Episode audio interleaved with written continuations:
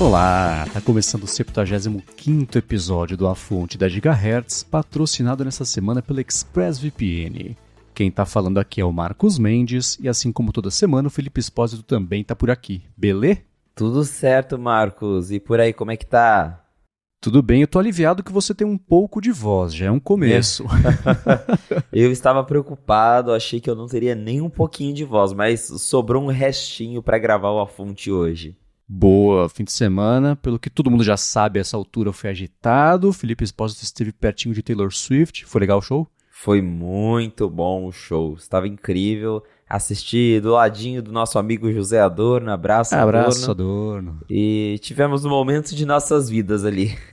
ah, que legal. Putz, eu lembro, sei lá, acho que o máximo que eu consigo pensar dessa sensação assim de ficar ansioso pelo show e meu Deus, vai chegar aquela coisa. Foi a primeira vez que eu vi Iron Maiden, que era moleque, tinha 12, 13 anos e eu tinha acabado de descobrir, mas já era a banda da minha vida, assim, sabe? E aí ficava, né, aí ia rolar o show, aquela antecipação e rolou o show, assim, passei semanas em êxtase antes e depois. Imagino que seja uma coisa meio parecida que vocês estejam sentindo. Com certeza, e curiosidade, esse foi o meu primeiro show, nunca tinha ido num show. Nossa! Eu, eu assim, entrar numa muvuca e ficar de pé por horas, eu, nunca, eu nunca tive interesse em fazer isso por ninguém, mas como é a Taylor Swift, que eu, é provavelmente a artista que eu mais acompanho, que eu mais gosto, eu falei, tá bom, vou encarar dessa vez. Então, foi uma experiência e tanto. então vamos começar do começo. Como é que foi? É, porque é isso, né? Todo mundo na mesma vibe, etc. Mas ainda assim tem um fator perrengue que é importante aí. Como é que foi a observação ah, primeiro é... show da é, vida? Mais de um fator perrengue, né? Porque tava chovendo em São Paulo. Putz, verdade. E a gente ficou lá na fila. É, a José Adorno e eu fomos pra fila 11 da manhã, então a gente, a gente já pegou setor VIP, pista, então a gente queria pegar um lugar bom pra gente ver de perto. Até porque uhum. é, é, é, o Adorno ainda foi mais de um dia, outras pessoas também fizeram a mesma coisa. Eu só Sim. ia no sábado, então ou eu achava um lugar legal no sábado, ou ficava sem ver o show de um jeito bacana. Então fomos bem cedo. O show ele terminou 11 da noite, então foram 12 horinhas em pé lá na fila. Nossa. Teve chuva, tivemos que ficar com capa de chuva lá, de pé, mas é, é isso que você falou. A gente, todo mundo na mesma vibe, todo mundo se ajuda, faz amizade, conversa com gente estranha. e aí quando você vê, o tempo vai passando. Mas é. Ficar 12 horinhas de pé é difícil, viu? Nossa, sim, sem dúvida. É. é. um dia a gente faz um lado B só de histórias de shows. Teve um do Kiss também que eu passei 11 horas na fila. Eu e minha mãe, mó frio, mas enfim. Nossa. Uma coisa que eu quero saber, pra gente trazer pro papo de tecnologia, claro. como é que foi o desempenho da câmera? Você levou o iPhone, você levou o Galaxy, você levou os dois? como você eu... registrou o show?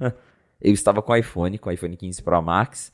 E super ansioso também já, porque seria um cenário perfeito para testar de verdade a câmera, né? Ali uhum. show, uhum. Show à noite, inclusive, então é mais desafiador ainda, aproveitar para testar os vídeos, a lente 5x. E foi bem incrível. Eu consegui fazer umas fotos, uns vídeos muito legais. Depois eu vou estar tá postando ali mais algumas coisas no meu Instagram que eu postei só stories. Mas eu fiquei bem surpreso, porque primeiro que eu consegui um lugar bom, então eu estava perto da grade ali no palco dela, então já dava para ver ela com uma certa proximidade. E aí com o zoom do iPhone, então, eu achei, eu lembro que eu, que eu achei engraçado, logo quando o show começou que eu levantei o celular para cima e apertei o botão de 5x, eu ouvi um pessoal comentando para trás: "Olha olha o zoom dele, olha ah. que legal". então, realmente assim, faz a diferença para fazer uns registros bonitos. Boa, que legal. Que bom que na verdade, assim, né? Esse show aconteceu agora e não há 3, 4 anos, que aí os registros estão melhores, né? Nossa, Quando ela voltar daqui a uns anos, vai estar com o iPhone o quê? 19, 20? Espero que não seja tanto tempo assim, né, para os fãs. Mas ainda assim, já vai ter mais um ainda, né? Um 7X, uma coisa assim. É, nossa, fiquei pensando exatamente nisso. Se fosse um ano atrás, né, com o iPhone 14, as fotos iam sair todas fritas. Coitado de mim. Aí os registros não seriam muito legais. Inclusive, eu aproveitei, não, não faço ideia de qual é o resultado, mas aproveitei para gravar uns vídeos espaciais lá no Boa. show. Porque Vai que daqui uns 3 anos eu tenho um Vision Pro, aí eu consigo ver a Taylor Swift em 3D, olha só. Uhum. Se funcionou ou não, não sei, né? Mas. Eu pensei em te perguntar isso, falei, putz, eu não vou perguntar, caso ele não tenha feito isso, ele vai se arrepender. Que bom que você fez e proativamente trouxe isso aqui, porque deve ser uma coisa bem legal reviver essa experiência em 3D. ou o mais próximo possível disso. É, eu falei, ah, já que eu tô aqui, já que eu tô com o beta, deixa eu fazer uns videozinhos aqui, né, pra depois. Eu lembrei do, do próprio John Gruber falando, ah, você vai, grava uns vídeos no seu Natal aí, em, em Special Video, e né, quem sabe um dia você compra um Vision Pro. Então, tá aí, meus primeiros vídeos espaciais, que para quem vê no iPhone não faz diferença nenhuma, mas. Por enquanto. É, vamos ver no futuro, né? Já, já está pronto ali, guardadinho, para quando eu tiver algum aparelho com Spatial Video, consigo assistir. Boa. Muito bem, que bom que deu para você ir, se divertir, todo mundo que foi se divertiu a beça, muito, um monte de gente que escuta aqui o A Fonte se divertiu a beça, tenho certeza. Vamos começar aqui falando sobre For All Mankind. Lembrando que não quiser escutar esse pedaço, ou não quiser ter spoilers, porque saiu. Na verdade, saiu antes do episódio, né? Por conta de que do Thanksgiving lá nos Estados Unidos. Ele saiu uns dias antes, mas é só pular o capítulo e tá tudo certo. Bear Hug, que eu lembrei que existia. Falei, nossa, ontem à noite deu 10 da noite. Falei, putz, tem que ver episódio ainda. Fui da Plate uma hora e 15. Falei, ah, não. e aí? Ah, já, um episódio que já começou assim, né, com a, com a Margo ali, aquela história da União Soviética.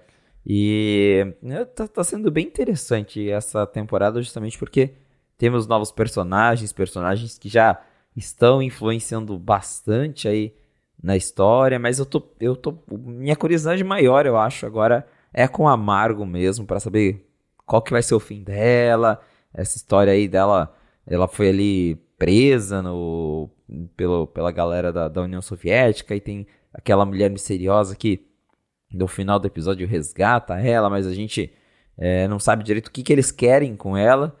Porém, é, é uma história que eu tô bem curioso pra, pra ver aí como que vai ser o desenrolar dela. A gente tem aí de novo, né, como eu falei, novos personagens, o Miles, já começa ali também com, é, no episódio anterior já tinha ele passando os perrengues em Marte, porque ele viu que não era bem assim, que ele não ganha tão bem quanto ele achou que ele ia ganhar. E aí agora ele tem buscado formas alternativas de fazer dinheiro, né? Tem feito contrabando ali dentro da, da nave. Tem todo aquela, aquele rolo da, da Coreia do Norte também, que o cara quase causa um problema diplomático ali por causa desses contrabandos. Então acho que também vai ser uma história bem interessante de acompanhar, né?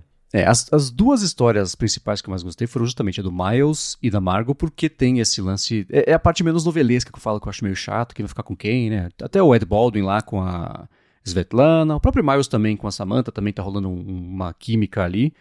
Mas o lance da Margot, ela foi presa pelo governo que deu o golpe, né? Pelos militares ali. Aí ligaram pra KGB, era um pessoal que era amigável ao Krochenko, aí ele, eles vão e investigam o cara que ligou, aí mata, e bota ela ali para falar com a, que a gente sabe agora, aquela Irina Morozova, que é a chefe da Roscosmos, do pessoal que deu o golpe, que é que a Margo trabalha para lá. Então a Margo basicamente vai trabalhar para uma versão da União Soviética que vai se distanciar ali daquele M7, não lembro como é que eles chamaram o grupo lá. Então ela vai aparentemente virar mesmo uma funcionária inimiga ali dos Estados Unidos, o que pode dar uma história bem bacana. Foi bem confusa toda essa história. E a do Miles eu achei ótimo, né? Assim, ele tomou, acho que foi uma, de novo, né? Uma boa parte do episódio foi dedicada mais a ele do que até essa parte política toda. Que eu achei engraçado no começo, botaram a TV para explicar para a plateia e para quem tá vendo lá de Marte. E eu achei incrível que foi trocando os canais e foi contando uma história linear, né? De canal em canal ali, contou bonitinho a história. Mas o lance do Miles foi legal. Aquele ator que faz o Ilya, que é o russo lá, que, que comanda o, o Speak Easy ali e os contrabandos, esse cara é muito engraçado. Esse ator é ótimo. Achei muito boa a, a, participação dele. Teve uma montagem meio 11 Homens um Segredo ali, quando ele ia explicando como é que faz para pegar o dinheiro, quem que faz não sei onde e tal. E da Coreia do Norte tinha dois jeitos de dar errado essa história. Dar errado não, de evoluir essa história. Uma é criar essa esse incidente diplomático internacional, que essa é uma coisa que já aconteceu 16 vezes nessa série, não é exatamente uma coisa nova. Ou essa, né? Inverte a expectativa e fala: não, não vou te, te delatar, mas agora você vai trabalhar comigo, eu preciso da sua ajuda e traz minha esposa. Quem viu o, Sonho de Liberdade, aquele Shawshank Redemption, deve se lembrar de uma cena muito parecida. É um filme ótimo, vale muito a pena assistir, um clássico aí do cinema, mas agora o William tem a missão de trazer a esposa do norte-coreano ali pra a missão para a nave.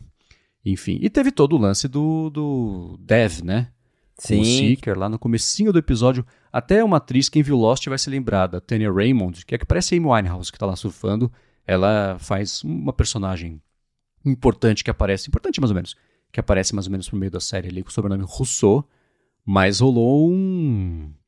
É, é, é, impossível não fazer comparação com situações tipo Twitter, né? Que ele vai lá, lancei aqui o Tender Offer, que aí vem o Bear Hug, na verdade, né? Que eles chamam de Hostile Takeover, que é assumir de uma forma compulsória o controle da empresa, fala sobre Poison Pill, que rolou toda essa história quando ia rolar ali a aquisição do Twitter, ele assume ali à frente, demite o painel, e eu pensando, que cara babaca, mas talvez seja um viés que eu tenho por conta de históricos presentes aí, que a gente viu mesmo mundo da tecnologia, mas tá aí, deve de volta ao comando da Helios para tirar do papel o projeto Seeker da Kelly e da Leida.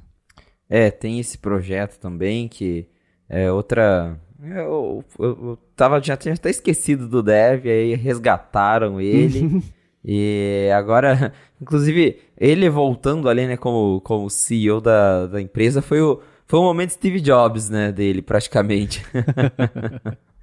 pois é, e teve um. E só não colocaram, eu achei bom que não colocaram um CEO pateta no lugar. Era um cara, era corporativo, tá lá, de gravata, né, mas tipo, na Apple mesmo era o Gil Amilio que era o CEO da Apple, né, da Apple na época em que eles compraram a Next, e ele é visto como um patetão, assim, né? Ele Sim. Só, é, se vestia engraçado e falava, mas que ele é meio piadista, assim, né? Ele queria ser comediante de stand-up e virou CEO da Apple, mas ainda assim tá aí e ele voltou. E bacana também a cena da Leida com o Bill, né? Era esse sim, eu fiquei sim. pensando no começo da temporada, pô, será que, né? Não renovaram o contrato, vai passar por isso mesmo? Não lembro se ele teria morrido na, na na explosão lá do, do, do escritório lá, mas não, tá vivendo meio reclusão ali. Lembrou muito, para quem viu o Last of Us, um episódio também que foi meio divisivo aí de opiniões. Mas eu achei esse ator ótimo e o personagem super divertido e uma conversa tensa e, bacana dele com a Leida. Rolou uma terapia mútua ali para eles superarem o que estava bloqueando, enfim, né, que eles tinham guardado ali dentro nos últimos sei lá quantos meses. É, tem isso também. Eu nem, também não lembrava mais qual que tinha sido o desfecho do Bill. Que é tanta coisa que a gente esquece, né? e aí do nada ele aparece e fala: Nossa, verdade, eu tenho o Bill, né? E pelo jeito, talvez ele apareça aí mais algumas vezes, né? No, no, nos próximos episódios, mas também é outro que acho que dessa temporada não passa. É. E o, a gente falou rapidinho sobre o Ed Baldwin. Ele é o que menos. É engraçado, né? No começo da série, por ser um dos atores mais famosos do elenco, só dava ele, e agora sim, ele tem uma história C na parte de quanto é interessante na hierarquia, apareceu rapidinho ali, só para mostrar que ele tinha o, a, a, maconha contrabandeada lá, plantada ilegalmente no, no armário, e botar um romancezinho, talvez, com a Svetlana ali. E dá para hipotizar o que vai acontecer, né? Talvez ele leve algum acidente envolvendo ela, ou a maconha entre aí na, na história, apesar de eu achar que não, que Geralmente essas histórias são mais amigáveis, eu não vou botar a culpa na maconha.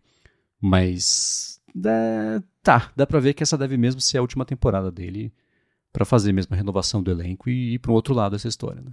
Pois é, já tá, acho que tá bem claro que a história dele termina ali. Ele é dele de, acho que praticamente quase todos os personagens originais provavelmente já estão dando muito destaque pro Miles e para outras pessoas novas porque a próxima temporada, se rolar, já deve ser bem diferente, pelo menos em parte de elenco. Pois é. Muito bem, este foi o Bear Hug. Semana que vem temos. Já, a gente já sabe o nome do próximo episódio? House Divided. House Divided, muito bem. Então semana que vem a gente faz a recapitulação desse próximo episódio. Para quem tá assistindo e tá curtindo, ou não, quem tiver impressões também, mandem pra gente, gigahertz.fm barra feedback. Agora eu quero começar com os follow-ups aqui em relação à última semana. E a gente comentou daquele sistema de emergência via satélite da Apple, que ele estendeu para quem tem o iPhone 14 por mais um ano, a, a, gratuidade dele, não anunciou detalhes de quanto, quanto ou como que vai ser o plano pago. E o Edino Oliveira levantou um ponto importante. Ele falou que a Apple não quer correr o risco de alguém morrer pela falta de socorro porque não quis pagar o serviço. Né? Ele falou que o efeito no marketing da Apple seria terrível e ele acredita que a Apple vai incorporar isso aí no Apple One ou deixar mesmo como está aí de graça para quem tiver os aparelhos. É, a gente conversou sobre isso semana passada. Não, não tem nem. É, essa aqui é a questão, não tem nem rumor, não vazou nada sobre qual é estratégia da Apple, então a gente tá meio no escuro. Mas eu também acho que eles ainda não sabem direito o que fazer com, com isso no sentido de cobrar.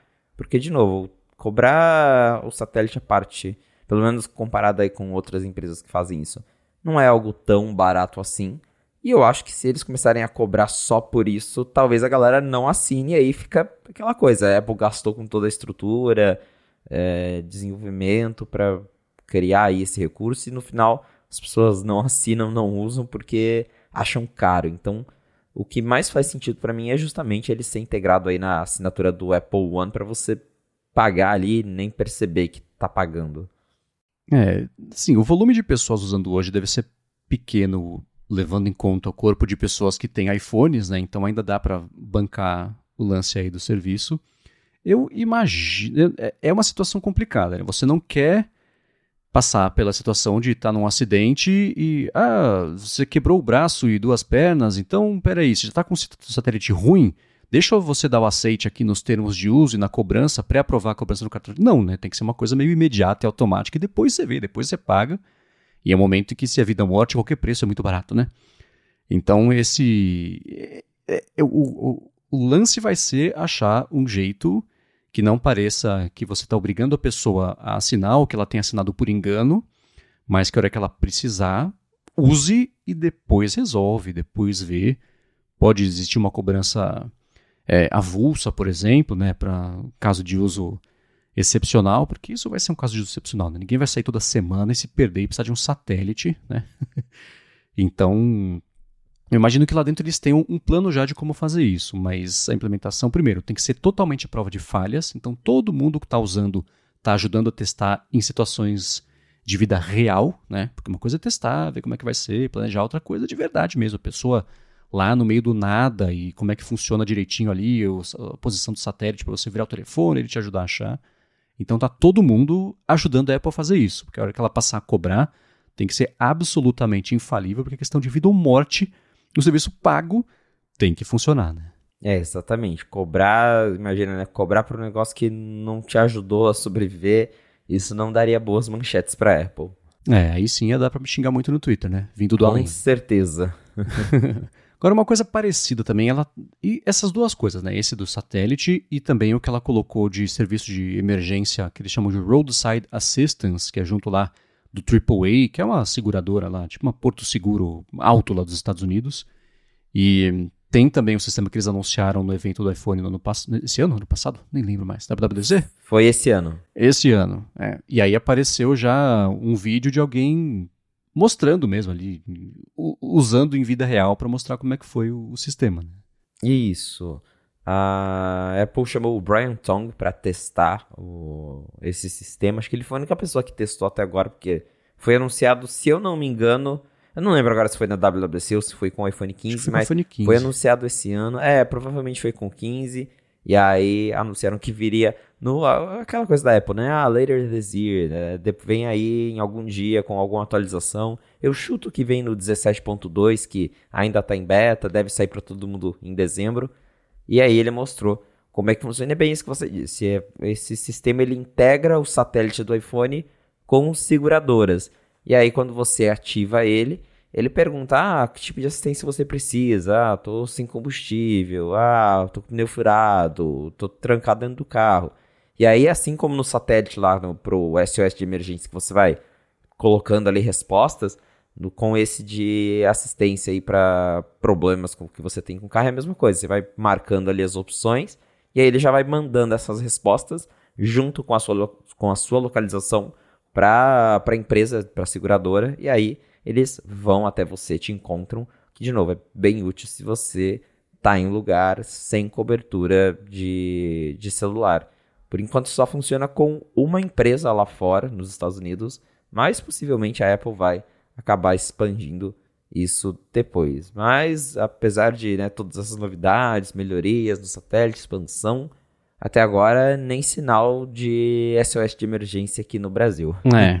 Pois é, né? E assim, se a Apple chamou esse Brian Tong para mostrar isso, quer dizer que deve estar mesmo próximo o lançamento, né? Já é o começo da campanha dela para, primeiro, as pessoas saberem que isso existe, se familiarizar, ver como funciona. Porque é que nem o do satélite, né? Você não quer aprender a mexer nesse negócio na hora que você precisar, que você vai estar meio ocupado com a urgência de sobreviver, né? Então, é bom já familiarizar o pessoal que existe isso, como é que é o processo. É. E se precisar usar, já saber o que encontrar, né? Mas tá aí, o link vai estar na Exatamente. descrição para quem quiser dar mais piadinha nesse vídeo. E, na verdade, voltando um pouquinho a falar sobre Apple TV, pintaram umas novidades interessantes aí. A Apple deu lançou o, o- um especial de Natal que eu não tinha ideia que estava vindo, que é com a Hannah Waddington, que é a Rebecca do Ted Lasso, né? Você chegou a ver esse especial ou não deu tempo ainda? Não, eu ainda não assisti. Eu, só, eu também não estava esperando que eu via. Eu, eu fiquei sabendo pela matéria do 95 Mac que eu abri e fiquei. Nossa, então tá, né? Mas tá aí. tá- A Apple todo ano ela vem fazendo especiais de Natal. Eu lembro que teve um que foi com a Mariah Carey também, né? Famosíssima pela Uhum. música dela. Então, é, é, provavelmente é um. É um conteúdo que gera, que traz bastante atenção, então faz sentido eles estarem investindo nisso mais uma vez. É, e foi uma coisa. Faz um, um mês mais ou menos, apareceu um vídeo da Hannah Waddington. Wa- Eu falei Waddington, né? Waddingham. Cantando Shallow com o Jason Sudeikis num show dela. Eu falei, primeiro, nossa, ela canta? E não muito, né? Mas aí mostrou ela cantando com ele, etc. Eu falei, ah, tá. E aí, acho que por conta disso, eu caí numa matéria que mostrou que ela estava fazendo algum vídeo, alguma coisa de Natal, mas não sabia que era pro, pro Apple TV Plus. Inclusive, tem, né, quem viu o Ted Lasso vai, vai reconhecer algumas pessoas lá, o que é bacana. Mas também eu liguei a, a TV pra ver agora o For All Mankind ontem à noite, aí apareceu ela e falei, nossa, que, de onde veio isso? Que mistureba de assuntos, né? Parece que foi gerado aleatoriamente ali, a Rebecca fazendo especial de Natal pro Apple TV Plus. Mas pra quem tá com saudade de Ted Lasso, vai ser uma coisinha bacana. E teve um especial de Natal de Ted Lasso faz uns anos, não teve? Que era com animação, talvez stop motion? Algo assim. Teve um lance desse. Teve, teve, eles fizeram, eu não lembro se foi ano passado, mas teve uma das temporadas que eles fizeram um, um stop motion Uhum. de, de Natal. É, pois Que é. inclusive foi publicado no YouTube. Verdade, tinha alguma coisa a ver com o bigode do, do Ted, uma coisa assim, né? isso, É. isso. E também de Natal, eh, misturando tudo, né? Natal, stop motion, a Apple lançou o comercial anual de Natal dela. É um- uma animaçãozinha ali de uma mulher que tá num trabalho que o chefe é meio babaca com ela e ela desconta a frustração do chefe numa animação de stop motion que ela tem um personagem que parece o chefe que também ele só passa por problemas e, e ele é punido cosmicamente ali pelo mal que ele causa. Interessantemente, a Apple usou a música nova dos Beatles, que saiu é, que a voz do John Lennon é reconstruída por meio de inteligência artificial, é Now and Then, acho que é o nome da música, e não deve ter sido barato, deve ter custado mais caro a música do que fazer o vídeo, mas ainda assim saiu, e a Apple dando sequência à tradição dela de fazer comerciais de Natal, eles costumavam, pro meu gosto, né, claro, ser acho que mais emocionantes e melhores há uns anos, mas ela segue fazendo aí esse, esse investimento para não para vender produto, mas para se posicionar como uma marca amigável ao Natal.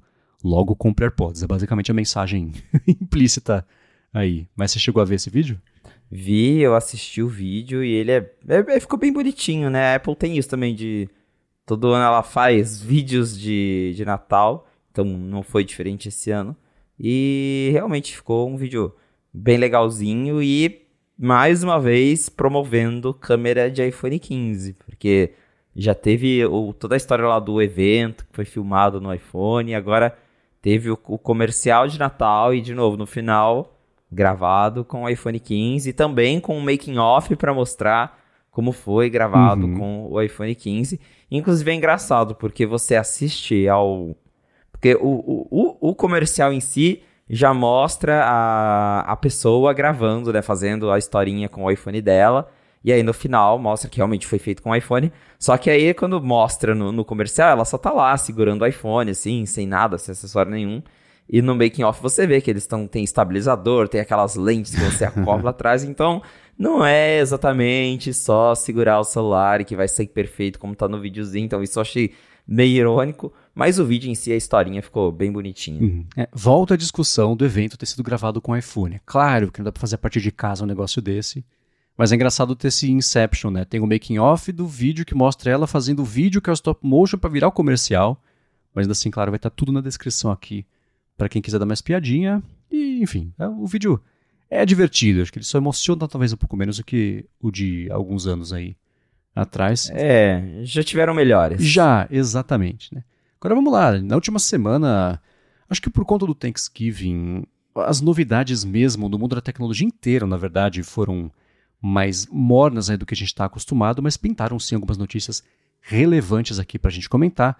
Mas antes de trazer a primeira notícia, eu vou fazer um minutinho aqui do episódio para agradecer a ExpressVPN, que está mais uma vez patrocinando a fonte e segue oferecendo desconto para você que quer economizar no acesso a VPN para navegar do jeito mais seguro e também com mais possibilidades aí web afora. É o seguinte, se você se conecta a Wi-Fi públicos, então de shopping, de aeroporto, você vai viajar, né, de hotel, coisa assim, é bem possível que os seus dados sejam o preço da conexão quando ela é de graça, porque o pessoal fica de olho nos sites que você acessa, o que trafega, servidores, serviços, conteúdos que você assiste para depois vender, enfim, né? cada um dá o fim que quis dar desde que abriu a internet de graça para você usar. Mas com a ExpressVPN isso não acontece porque os seus dados passam a ser criptografados pelos servidores, lá pelos canos impenetráveis da ExpressVPN.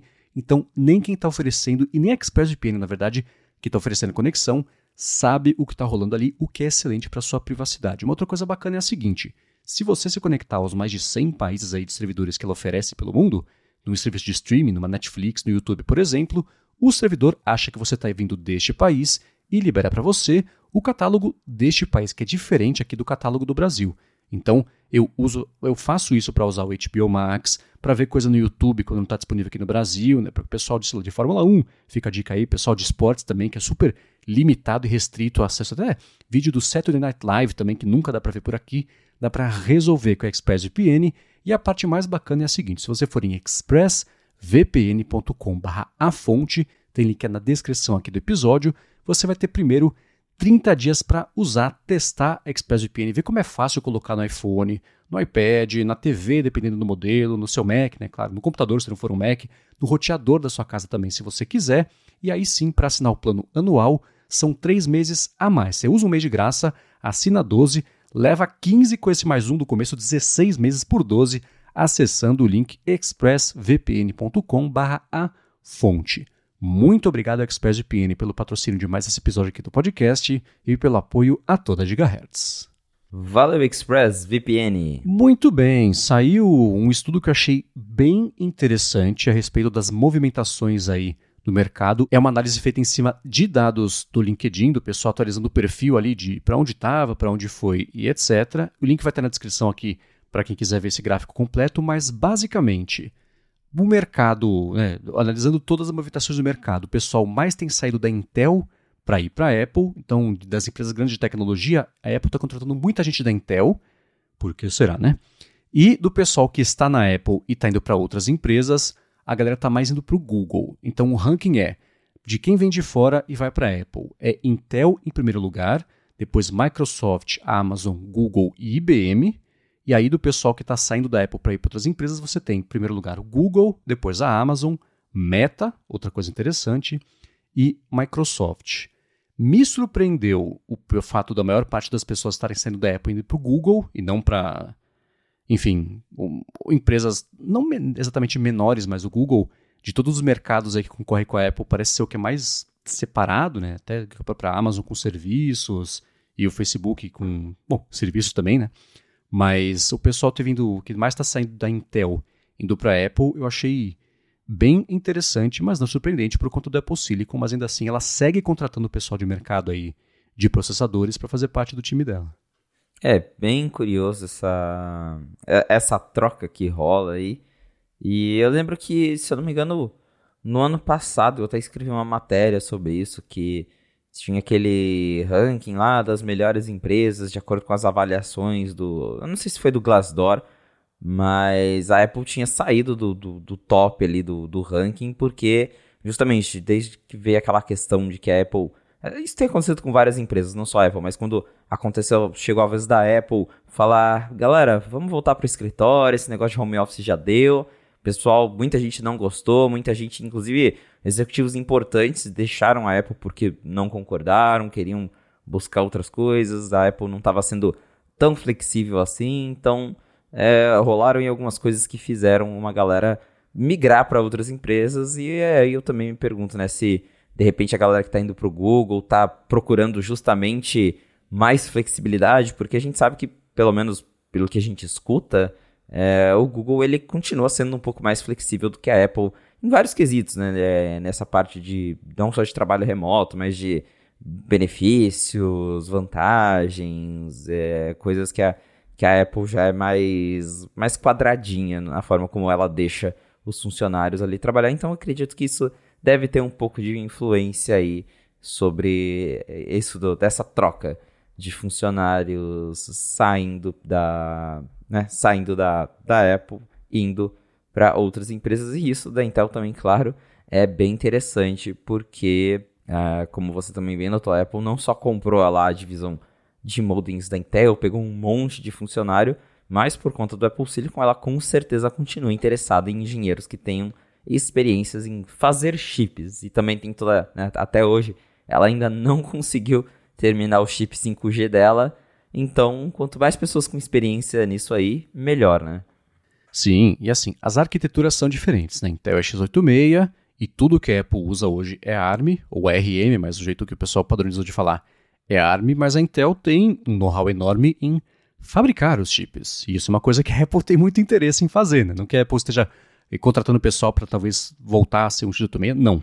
Mas ainda assim é para ter esse corpo aí de, de funcionários, funcionários que saibam fazer direitinho a parte de fabricação mesmo. E uma coisa interessante é a seguinte: a, são 10 vezes mais pessoas contratadas vindas da Intel para a Apple do que que saem da Apple e vão para a Intel. O número que está quantificado aqui é 4.773 pessoas saíram da Intel e foram para a Apple e só 446 pessoas saíram da Apple e foram para a Intel. Então dá para ver que a Intel é representativo da situação da Intel, né? Que é uma pena, mas não é de hoje que ela está numa, num, declínio preocupante aí, né? E o lance do Google é assim, você tem dois terços de, de diferença, né? Você tem 2.100 pessoas saindo do Google indo para a Apple e 3.600 saindo da Apple indo para o Google. E um que eu achei interessante também é equilíbrio, né? Tesla, basicamente o que entra sai. é, a Apple está mais perdendo pessoas para Tesla do que contratando pessoas da Tesla para ir para lá. Mesma coisa a Nvidia, está bem próximo, né? Mas ela está contratando um pouco mais do pessoal da Nvidia indo para Apple do que saindo da Apple indo para a Nvidia. Isso me surpreendeu, porque a Nvidia tem sido, por conta do mercado de IA, uma das empresas de maior destaque, movimentação e para quem trabalha com isso deve ser um dos lugares mais empolgantes hoje em dia para trabalhar, mas talvez a Nvidia não esteja expandindo da forma como ela poderia, por, enfim, questões dela aí. Mas se pega o valor de mercado da Nvidia no último ano, foi deve ter sido a empresa que mais valorizou aí por conta do lance das GPUs e do, do enfim, né, de como a Nvidia está dominando aí esse mercado de IA. Uma outra surpresa, Netflix. Pouquíssimas pessoas saem da Netflix e vão para a Apple, e pouquíssimas pessoas saem da Apple e vão para a Netflix. Se você considerar que é o Apple TV Plus e serviços, de novo, né, são uma parte forte aí, e o Apple TV Plus é um dos maiores investimentos de serviços da Apple na, na história da empresa, você vê que as empresas estão bem separadas aí, uma coisa em relação à outra, e esse sim me surpreendeu. Eu acharia que tanto o pessoal entrando de uma para outra, quanto indo de outra para uma, seria um número bem maior do que essas 300 e poucas pessoas. É, realmente, nesse cenário aí, pelo menos, não tá rolando muita troca. Né? Não, não, aí a gente não tem muita informação sobre a estratégia deles, mas acho que dá para ver ali, principalmente de novo, por essa. Por a Intel estar ali no no, no topo de, de, de, funcionários que saem e vão para Apple, acho que o interesse maior deles realmente é conquistar ali, achar talentos no, na área de engenharia, de, dessa área de produção mesmo de, de hardware, que é o que eles mais estão buscando no momento. E por mais que o Apple TV Plus seja algo grande, pelo menos por enquanto, não tem, não tá rolando isso, né? De estar tá chamando muita atenção de quem já tá lá consolidado trabalhando na Netflix ou em outras plataformas. Uhum. É, e essa movimentação, essa análise é bem interessante porque mostra no que, que a empresa está mais investindo, né? Qual, onde ela vê oportunidade de crescimento. No caso da Apple, dá para ver que ela vai seguir crescendo bastante o, o, investimento, até o corpo de funcionários da parte de chips, enfim, o 5G, tudo que tem a ver mesmo com essa operação que era da Intel, o Intel continua fazendo. Mas é bem interessante ver a quantidade de pessoas que o Google contrata saindo de lá. Deve, muito disso deve ser o pessoal de IA, que a gente já viu diversas matérias falando como é frustrante trabalhar com IA na Apple, porque, primeiro, é, foi muito difícil convencer a Apple a permitir que essas pessoas publicassem os papers que eles chamam, né, os estudos sobre a, o que eles vêm fazendo e os avanços tecnológicos, que é uma coisa meio padrão desse mercado, mas a Apple não queria por conta de segredo, etc. Não que aparentemente ela tivesse muito segredo para guardar, né? Porque até agora, pff, nada. Mas ainda assim, né, se a gente for considerar o quanto do, do pessoal está saindo da Apple indo para o Google e que o foco do Google tem sido IA, especialmente nesse último ano, é, é, é interessante, por um lado, para o Google, mas meio preocupante até para quem está é, tá dentro total do ecossistema aí da Apple, porque é um talento importante que a gente está vendo que não está ficando lá. Né? É, teve, como eu até mencionei, teve um executivo ali da, que trabalhava na área de inteligência artificial da Apple que desistiu e porque justamente tinha isso de a, a, as pessoas, né, o, os chefes lá, os vice-presidentes da Apple não estavam acreditando ou não queriam investir muito em AI. E agora, né, que isso tem sido assunto cada vez mais, a gente tem aí o próprio Tim Cook sempre falando, não, a gente vai fazer uma AI generativa sim, mas é aquela coisa, fica para amanhã ou depois, porque até agora mesmo nada prático. Né? É, foi o Ian Goodfellow que saiu da Apple no ano passado. É isso. E, enfim, ele não gostou de ter que voltar ao escritório. O que é curioso, porque o Google também está apertando muito aí o, cerco com isso, mas enfim, bom. O link para esse gráfico, essa matéria vai estar aqui na descrição, vale a pena dar mais piadinha e também repercussões e impressões sobre isso, mandem para gente gigahertz.fm barra feedback. Agora uma matéria que você publicou lá no 95 Mac que eu achei bem interessante foi uma espiadinha num dos primeiros, no, num dos protótipos mais do começo da época do desenvolvimento do Apple Watch ali que se sabe até hoje, e tem umas diferenças bem interessantes sobre o que era no protótipo e o que ele virou ali como produto de verdade. Né? Exato. Então, eu tive acesso a essas imagens de um. Segundo o, o colecionador, que é o, o Julius Zompet, que ele é bem conhecido já aí no meio por colecionar protótipos de produtos da Apple. Ele me disse que esse é o protótipo mais, mais antigo já encontrado até hoje. Devem ter mais antigos, mas que vazaram, assim, que saíram a público. Esse provavelmente é o mais antigo porque ele é de dezembro de 2013. Então a gente está falando aí de um protótipo que tem, é, é, veio mais de um ano antes do Apple Watch chegar às lojas, porque o Apple Watch ele foi lançado em abril de 2015. A Apple anunciou em setembro de 2014, mas o lançamento mesmo foi só em abril de 2015. Então tem bastante coisa diferente desse protótipo comparado à versão final. É um protótipo de 10 anos de idade praticamente, né? Porque a gente está falando de dezembro de 2013, vai completar aí 10 anos agora. E realmente é bem curioso ver o que, que a Apple mudou de dezembro de 2013 até abril de 2015. A, a traseira dele é diferente, ela tem os sensores ali de batimentos cardíacos, são três sensores e um alinhado com o outro na horizontal, não tem aquele né, no, nos Apple Watches mais modernos. Já na, na, primeira versão oficial eram quatro sensores, dois, é, dois na vertical, dois na horizontal, eles formavam quase uma cruz. E ali nesse protótipo é diferente. A coroa digital ela tem um formatinho diferente também, ela não tem aquela, aquela bolinha preta que tinha ali no, no quando o, a versão oficial foi lançada. E também ele roda ali uma versão interna de, de testes do, do sistema operacional que era baseada no iOS 8. Então, porque o iOS 8 era o iOS da época em que o, o Apple Watch foi lançado. E outra curiosidade desse protótipo é que, segundo o Giulio contou pra gente, esse protótipo ele veio com um cabo de carregamento que era que é diferente dos cabos oficiais do Apple Watch, segundo ele o cabo desse protótipo não funciona com nenhum outro modelo de Apple Watch, nem mesmo com outros protótipos. Então, provavelmente é, ainda é um protótipo da época em que a Apple estava experimentando com as tecnologias de carregamento, então ela não tinha definido um padrão. E pela diferença de tecnologia, o carregador desse protótipo não funciona com nenhum dos modelos que vieram depois dele. Bem interessante isso e é, é sempre legal ter acesso a essas informações, saber um pouco mais sobre como é que foi o processo, né, a evolução, o desenvolvimento aí desses produtos. Porque justamente quando a, a Apple faz esses protótipos durante o desenvolvimento, geralmente eles mandam destruir tudo, segundo histórias que a gente escuta aí.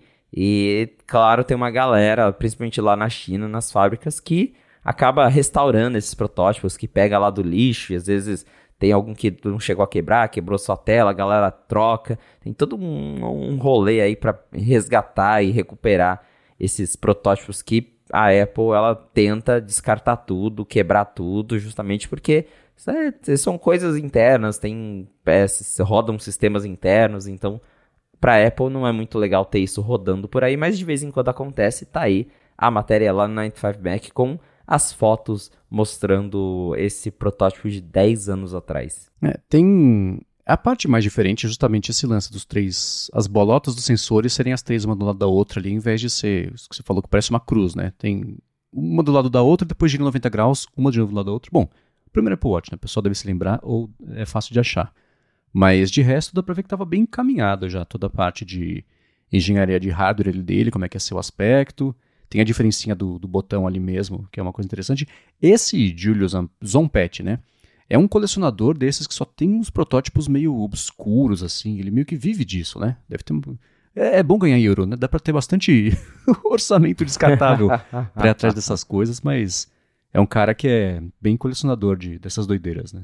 Sim, ele coleciona bastante coisa. No ano passado, ou em 2021, se eu não me engano, até tem, tem o link disso lá ali na matéria do Apple Watch ele publicou, foi em 2021. A gente publicou através dele fotos de um protótipo bem raro do, do primeiro iPod Touch.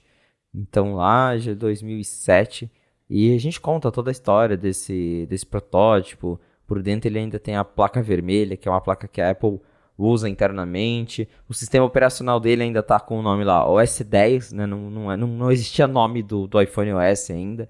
Então ele é bem conhecido mesmo justamente por ter esses protótipos mirabolantes aí.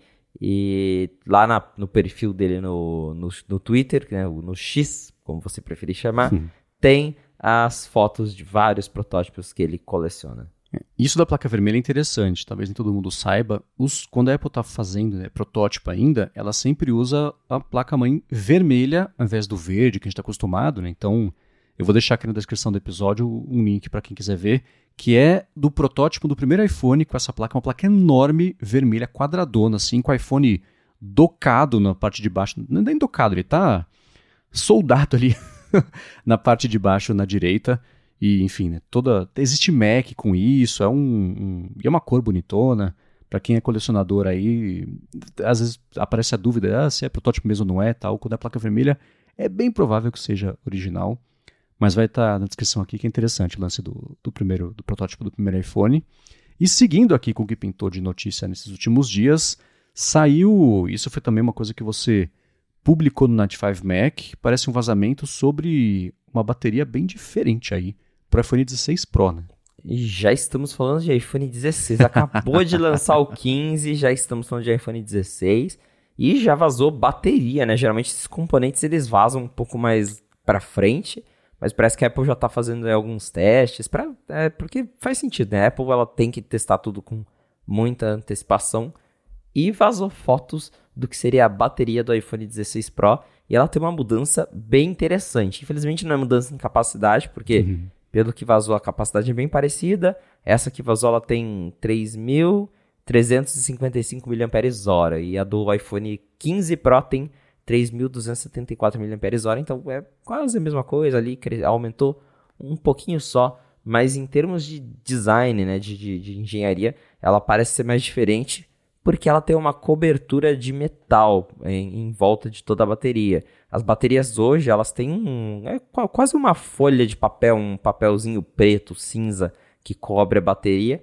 E pela primeira vez no, no iPhone, parece que vamos ter uma bateria é, coberta por metal. Não é a primeira vez na história da Apple, porque, se eu não me engano, acho que vi na iFixit, a bateria do Apple Watch Series 9 ela já é, é coberta por metal. Então, pelo jeito, a Apple experimentou com isso já no Apple Watch de hoje e vai trazer isso para o iPhone. Qual é a vantagem disso? Você enrolar a bateria no metal, você ajuda ela a dissipar calor, então dá para distribuir melhor o calor sem deixar ele concentrado, porque a bateria é um dos componentes, junto com o chip do celular, é um dos componentes que mais esquenta quando você está usando ali o aparelho. E provavelmente depois de toda essa história de iPhone 15 que esquentou, a galera reclamando, ela vai dar jeitos de evitar histórias de superaquecimento se repetirem com o iPhone 16 Pro.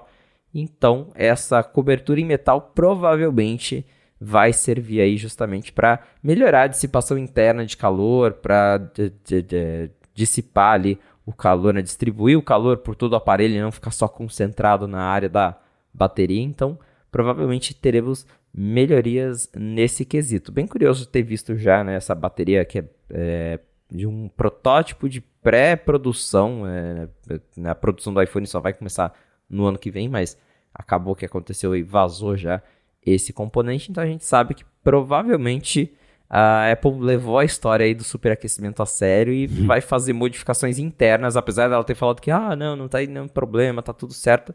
Ela vai tentar fazer coisas para evitar esse tipo de situação acontecer de novo e tá aí a bateria coberta por metal que vazou, que supostamente é pro iPhone 16 Pro para versão Pro normal, não, não Pro Max nem para os modelos mais baratos. Mas com certeza, se vazou agora uma, daqui a pouco vaza mais, e aí começa todo aquele show de novo de vazamentos e histórias e rumores sobre o iPhone 16. É, quando eu bati o olho nessa foto, antes até de pensar nessa parte de dissipação de calor, eu pensei em proteção, facilidade e segurança para troca própria de bateria, porque tem essas, esses projetos de lei, que é uma coisa que vão pressionar a Apple a fazer com que seja mais fácil trocar em casa a bateria, não que seja tipo telefones antigos que você tira as costas dele e troca a bateria por uma nova, né? ou para carregar, sei lá. Mas ainda assim aumentar a reparabilidade doméstica. E bateria é perigoso. Não tem o vídeo daquele asno que mordeu a bateria e estourou na cara dele, que tem numa, tipo, Nossa, loja na China lá? Então não dá para contar com o bom senso das pessoas quando o assunto é esse, né?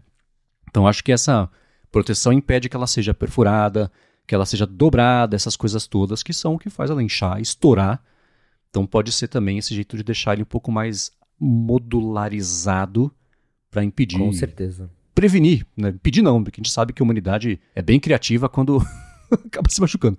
Mas ainda assim, acho que pode ter uma coisa aí. Me, me lembrou um zipo também, sabe? O acabamento, criar escovadinhas assim, parece um, um isqueiro. Mas tá aí. É, isso aí. Então, vamos esperar agora as cenas dos próximos capítulos para saber o que, que o iPhone 16 trará pra gente. Boa, e para finalizar aqui o episódio de hoje, saiu um levantamento feito pela SERP, que é a Consumer Intelligence Research Partners, que publicou um estudo sobre o preço médio de venda dos iPhones e mostrou que, é, pelo terceiro trimestre consecutivo, o preço médio, isso Estados Unidos, claro, está em queda, revertendo aí um crescimento que veio desde junho de 2012, que foi aumentando, esbarrou nos mil dólares e agora está voltando aí para os 918, apesar da Apple ter aumentado o preço dos modelos, o preço médio, né? Para você comprar o mesmo iPhone está mais caro do que era antes. E isso, né, analisando ao longo do tempo aí, mas o pessoal não está se convencendo com funções Pro, parece, e segue decidindo com o bolso aí. Estados Unidos tem que lembrar, né? Mil dinheiros, é, entre muitas e muitas e muitas aspas, o que são mil dinheiros para comprar um iPhone novo, né? Já pensou se fosse mil reais? Todo mundo comprava, todo mundo não. Mas vocês entenderam o que eu quero dizer. Mesmo assim, lá fora, o pessoal não se convence, não.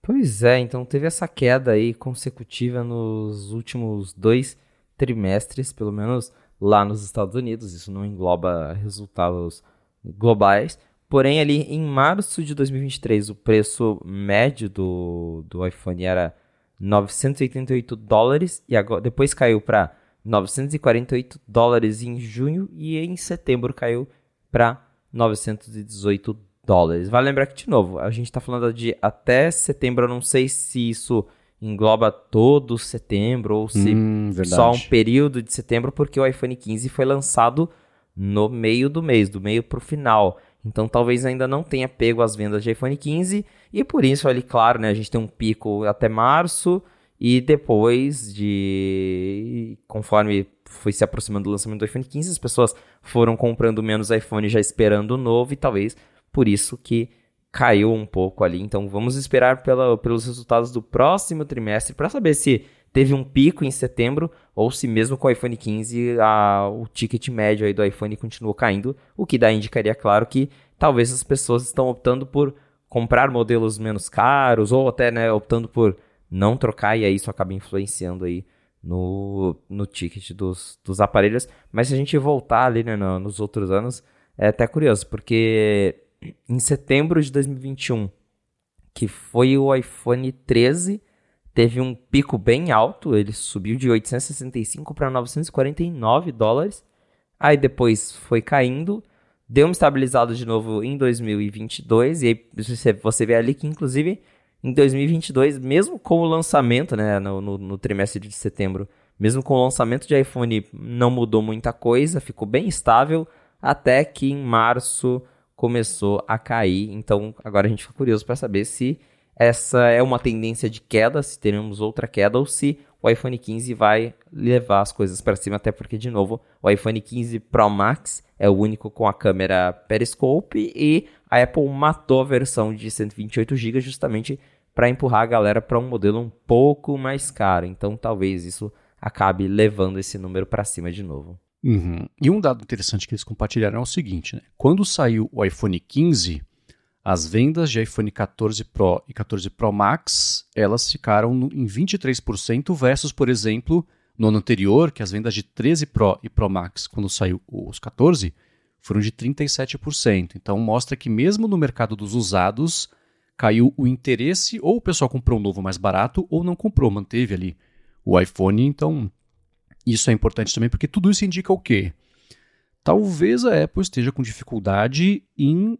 E faz sentido, né? Vai sair o iPhone 16, de adotar recursos verdadeiramente novos e empolgantes de ano para ano e que convence as pessoas a fazerem a troca, né? Já faz alguns anos que o iPhone já é mais do que suficiente, oferece para a maioria das pessoas, né? Pra, pô, tem um 13 para mim, assim.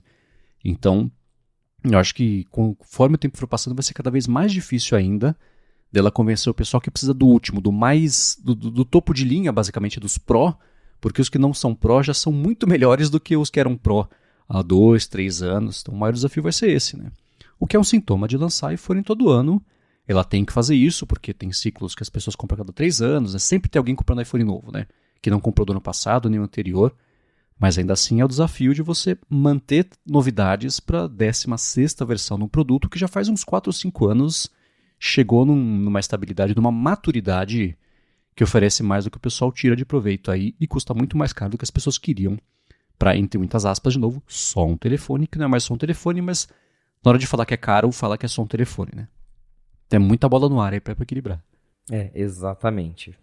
Muito bem, para achar os links do que a gente comentou ao longo do episódio, vai em gigahertz.fm barra a fonte barra 75 ou dá mais piada nas notas aqui do episódio. Obrigado ExpressVPN pelo patrocínio do episódio de hoje. Obrigado a vocês que deixam avaliações, que recomendam o A Fonte e obrigado a você, Felipe, por mais uma semana e depois de um fim de semana bem tenso, ter vindo aqui para falar para a gente o que está acontecendo né, Cupertino. Valeu, Marcos, e obrigado, audiência, por ter ficado com a gente até o final de mais um episódio do A Fonte. Se quiser me encontrar nas redes sociais pra gente bater um papo, é só me procurar no felipe.expósito.